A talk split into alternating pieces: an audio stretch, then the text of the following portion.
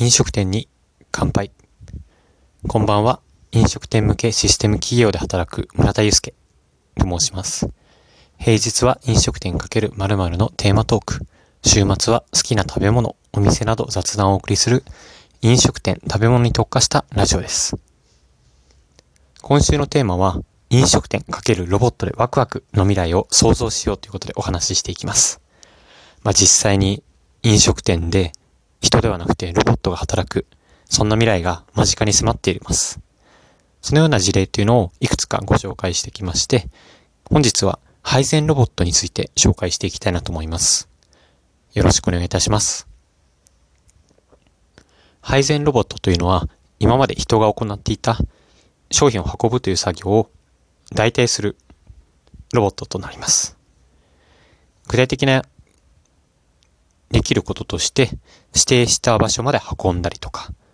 あと、今回記事を取り上げて読んでるんですが、その記事によりますと、床に専用の金属板を設置することで、ロボットにロー範囲っていうのを事前に設定できて、あと目的地、まあ、テーブルですね。テーブルはリモコンで指示できる。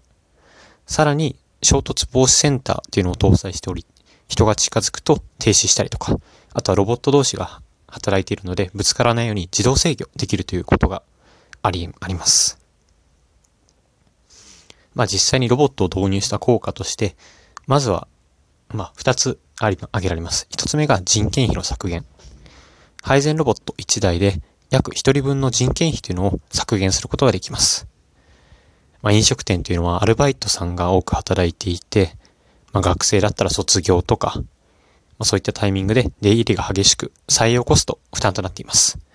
ですがロボットというのは長く働いてくれるので、その分コストというのを削減できる効果があります。二つ目が、集客の効果ですね。昨日のたこ焼きロボットであったりとか、犬のワンワンロボットでも話したんですけれども、やはりそういったロボットが働いてるっていうだけで行ってみたくなる。そういった気持ちが出てくるんじゃないでしょうか。やはり今そうやってインスタとかツイッターとかでそういった動画とかで、なんかなんだろうな、自分が今まで体験したことがないような非日常のものを撮影して皆さんに共有したいっていう思いがあると思うので、そういった意味でも、配膳ロボットっていうのは、なんだろうな、インスタとかのインスタ映えの対象になるんじゃないかなと思います。まあ、それがきっかけで、そのお店っていうのを知ってもらって、継続客、リピーターにの獲得につながればいいなと思っています。まあ、これだけの、まあ、人件費削減であったりとか、導入、集客っていう効果はあると思うんですけども、まあ、今後、課題っていうのもあると思います。まあ、一つ目がやはり安全走行の部分ですね。先ほどの記事で人が近づくと停止するっていうことがあったんですが、やはり全ての行動に対してしっかり停止できるのかなっていうのはちょっと不安に思います。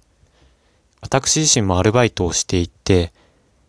その商品とか運ぶときにやはり人ってのは予想できない行動をするなっていうのをたびたび感じました。特に小さいお子様ですね。わんぱくでね、予想外の動きをするので、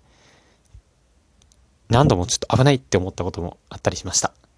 まあそういった予想外の動きに対して、まあ、どこまで対応できるのかっていうところが注目の部分じゃないかなと思います。まあそのためには、その衝突防止センター、センサーとか、そういった部分の精度っていうのをより上げていく必要があるんじゃないかなと思います。二つ目が、ロボットと人が働きやすい職場の設計ということです。まあ今、ロボットがこうやって配膳までするっていうことで、人がどこまでやってロボットがどこまでやるのかっていう役割分担を明確にしないと、まあ職場で働くときにちょっとごちゃごちゃになっちゃうんじゃないかなと思います。あとはロボットが働きやすいお店の設計ですね。まあ、ぶつからないためにも、ルートの整備であったりとか、椅子とか机の配置転換っていうのも必要になってくるんじゃないかなと思います。まあ今までは人が働きやすい職場っていうのが、なんだろうな、テーマというか宣伝になってた、なっていたと思いますが、これからもしかしたらロボットが働きやすい職場なんですっていう宣伝文句出てくるかもしれませんね。そんな未来に思いを馳せて、この記事を読みました。僕が読んだ記事というのは、このラジオの